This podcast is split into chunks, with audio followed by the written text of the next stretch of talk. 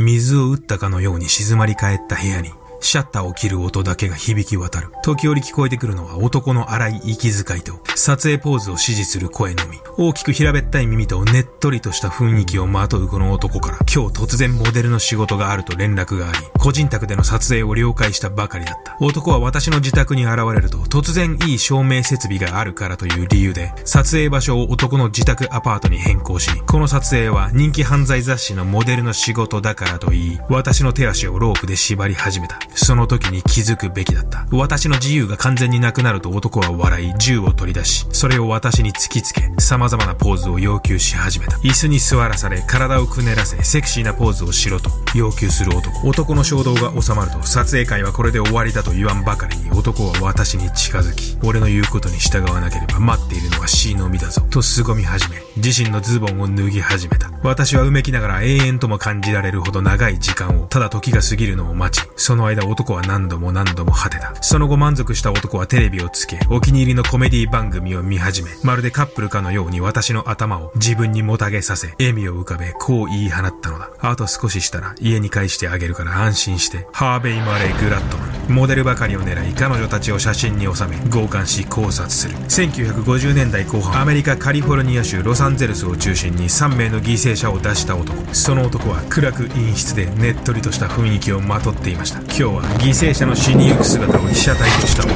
ハーベイ・グラッドグロファイリングだ眠れなくなっても知らないぜグロファイリングはご覧のグロファイラーのほか多くのグロファイラーたちによって支えられています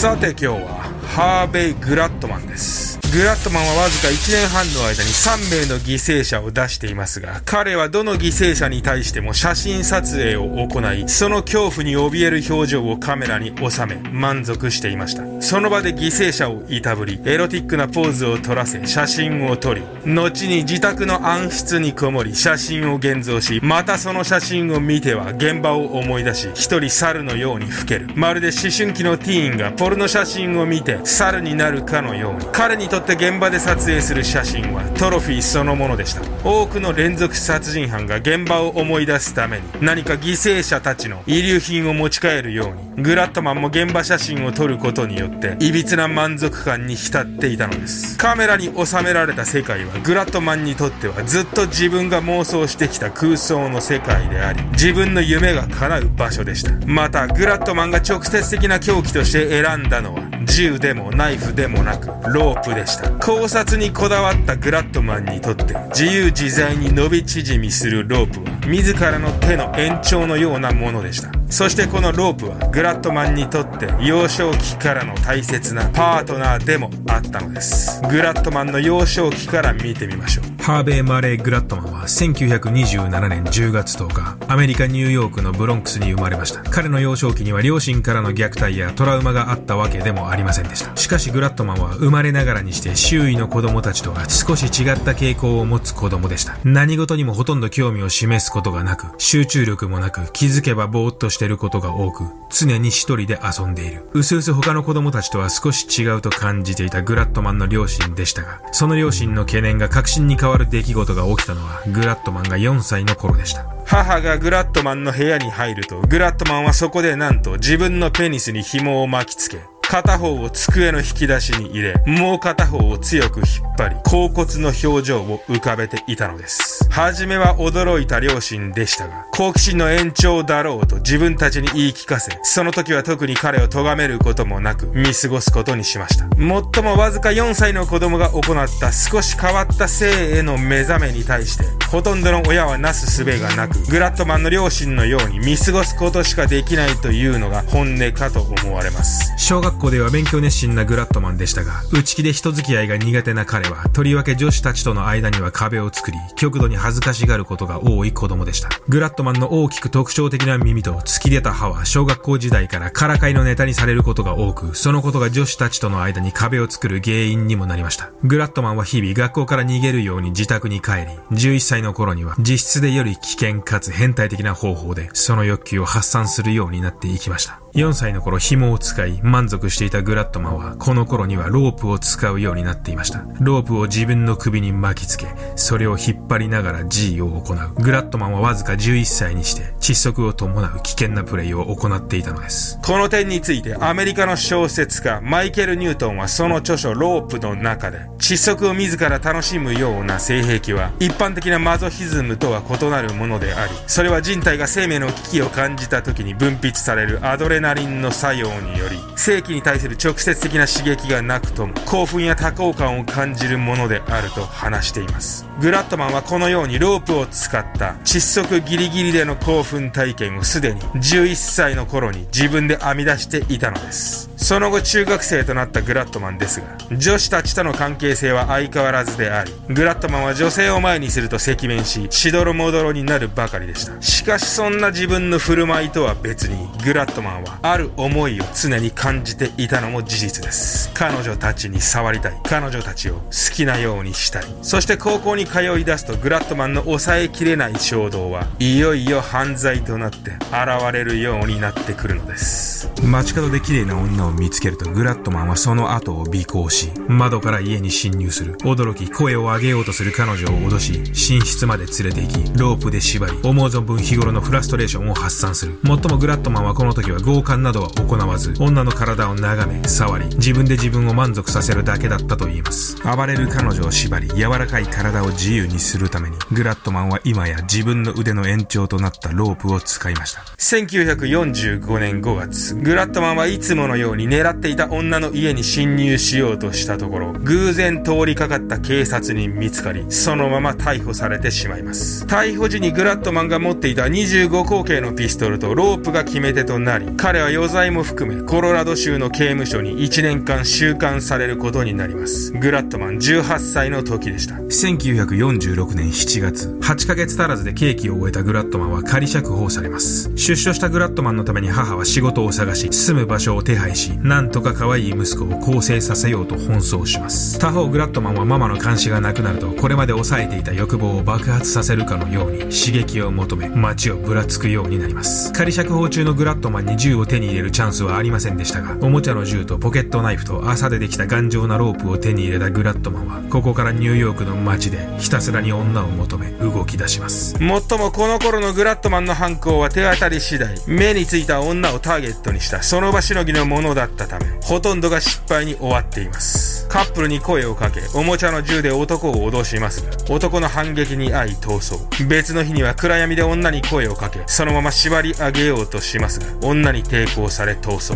被害者たちは当然のように警察に駆け込み、グラットマンは仮釈放後わずか1ヶ月後には再び逮捕され、暴行罪でニューヨークの新進刑務所に収監されることになります。このようにグラットマンという男は、歪な性欲だけは人一倍ありますが、どこか間の抜けた弱々しい男でした。もっともそんなグラットマンだからこそ、ひ弱な自分の腕となり、犠牲者たちの自由を奪うことのできるロープにこだわったのかもしれません。刑務所内でグラットマンは貧困法制に努めました。模範囚となり、監修の信頼を獲得し、刑務作業に熱心に取り組む。夜な夜な女性の家に侵入し、暴行を働いていたグラットマンはもういない。ここにいるのは生まれ変わったグラットマンだ。そう言わんばかりにグラットマンは様々な雑用にも精を出しました。しかし多くの連続殺人犯たちがそうであるかのように、グラットマンもまた刑務所内のポリグラフ検査を騙し、心理テストの結果を操作し、カウンセラーにすっかり治ったと思わせ、釈放の日を虎視眈々と狙っていたのです。グラットマンはわずか2年8ヶ月で新進刑務所から仮釈放され、その4年後の1956年には、仮釈放後の経過観察もなくなった完全に自由な生活を手に入れます。グラットマンのやることは決まっていました。長年我慢し続けた。やりたかったことを実行に移すんだ。今度は失敗はしない。そしてグラットマンには翌年にはロサンゼルスに引っ越し、そこで強行を開始するのです。1957年1月、ここから1年半の間にグラットマンは3名の犠牲者を出しています。この頃グラットマンの中では束縛された女性への欲求が極限にまで達していました。彼は高校時代夢中になっていた写真をはじめ、その中に自分の欲望を実現してくれる女たちを永遠に閉じ込めようと決意します。ほほとんどの連続殺人犯はその強行の前に擦り切れるほどその危険な妄想の試運転を行います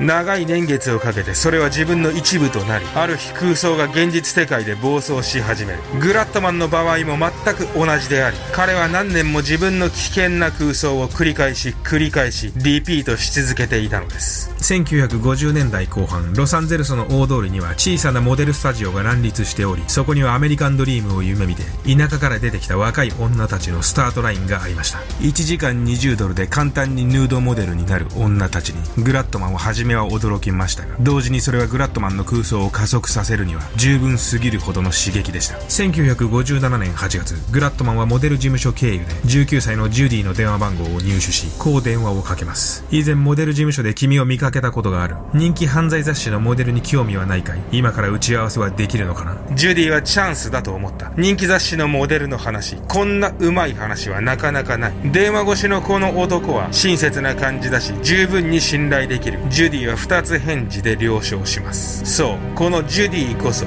冒頭で触れたグラットマンの1人目の犠牲者なのです。あと少ししたら家に帰してあげるから安心して写真撮影と自分の欲望を満たしたグラットマンはジュディにこう告げました。もちろんこの時グラットマンの頭の中には彼女を自宅に届けるつもりなど微塵もありませんでした。ジュディを車に乗せ自宅アパートを出るグラットマン。車はグラットマンが事前に見当をつけていた。だだっ広く寂しい荒野を目指します。ロサンゼルスから160キロ。夜は10時を回り月明かりだけが頼りの荒野に到着したグラットマンはそこでジュディを降ろします。こんなところで降ろしてどうするつもり？ジュディがそう言いたげな表情をした次の瞬間グラットマンは一気にジュディの首にロープをかけ力の限りそれを引っ張りました。最後にもう一度写真を撮ろう。動かなくなったジュディに思う存分好きなポーズを撮らせグラットマンは無我夢中でシャッターを切りました。彼女を所有するにはそれしかなかったんだ。グラットマンは後に一連の連続殺人の動機につきこう話しています。7ヶ月後グラットマンは2人目の犠牲者を出します。24歳のシャーリーは夫と離婚したばかりの2人の子供を持つ母でした。新しいパートナーを探すために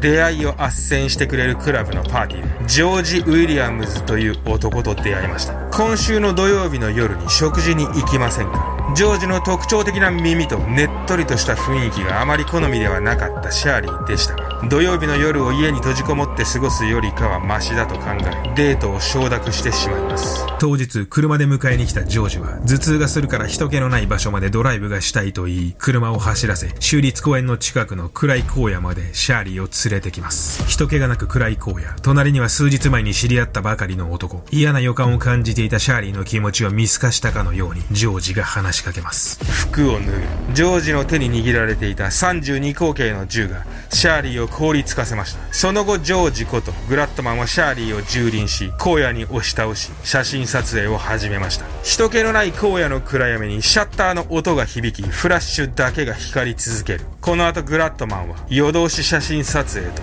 強姦を続け朝日が昇り明るくなったのを待っていたかのようにシャーリーの最後の写真を撮り彼女を考察しています。さらにこの4ヶ月後前の2人と同じようにグラットマンは3人目の犠牲者を殺害しています。車で人気のない場所に連れて行き思う存分写真撮影をし強姦し考察する。グラットマンはこの自分が編み出した手口が永遠に続くものだと思っていました。このロープがあれば永遠に女たちをカメラの中に閉じ込めることができる。とグラットマンはそう考えていました。1958年夏3件の殺人がバレていないことに気を良くしたグラットマンは値段は高いが評判のいいモデルが多く所属していると噂のダイアンスタジオを訪ねます。狙いはオーナーのダイアンでした。撮影用のモデルを探していましてオーナーのダイアンさんをお願いしたいのですがダイアンはグラットマンを一目見て彼から発せられるねっとりとした雰囲気に何とも言えない違和感を抱きました。私は先まで予定が埋まっていましてちょうど先週入ったばかりの新人でいい子がいるわ。ロレイン・ビジルは先日田舎から出てきたばかりでダイアンスタジオでの初仕事を熱望していました。ダイアンはロレインに仕事を振る際に一言こう付け加えました。あの男には十分注意しなさい。彼はそもそもプロじゃないし変な空気をまとっているわ。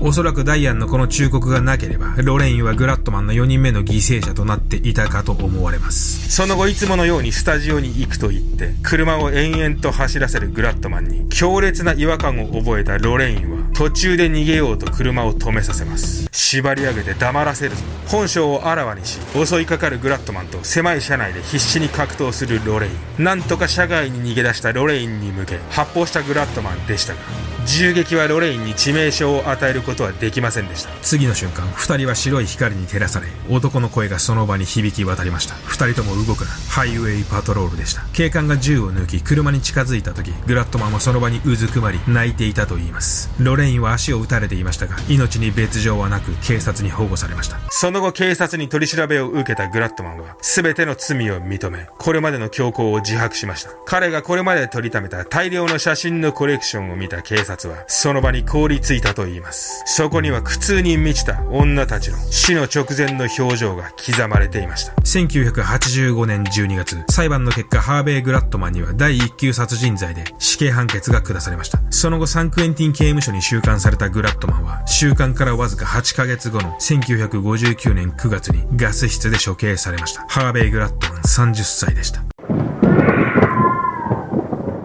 はい、いかがだったでしょうか？グラットマンが幼少期に行っていたロープで自分の首をってやつですね。あれを11歳で編み出したということは、さすがアメリカっていう感じがします。ちょっと今日ムーがね、やたらとね、泣きまくってね、寝てるところをちょっと起こして連れてきたんで、ちょっととりあえずもう下ろしたいと思います。ちょっと待って。はい。よいしょ。うーはい、えー、続きですね。まあ、あとシリアルキラーにはもうほとんど共通してるんですけども女性関係がうまくいかないでそのまま成人して、えー、まあ、暴力によって自分の欲望を実現するというお約束のパターンでした。まあどうしてもですねその性的な部分と暴力っていうのは同じタブー同士で深い結びつきがあるみたいですね。そこをこじらせると暴力に頼ってでも自分の欲望を叶えたいという険な妄想につながってしまう。まあ最後のですねダイアンスタジオのあのダイアンさんあのやばいと思ったなら自分のところのモデルにお客さん紹介するのどうなんだよって感じでしたけどね。まあ彼女の忠告がなかったら4人目の犠牲者が出てたかもしれないですけどね。で話は変わりますけどこの前昔の PC をね漁ってたら、えー、昔のですねグロファイブの過去のサムネがいっぱい出てきたので、まあ、メンバーシップの方では過去のサムネをネタにしてまあ裏話なんかどういった経緯でそんなサムネ作ったのかなんか話したいと思います。X グロファイアの皆さんはお待ちください。えー、じゃあ今日はこの辺で。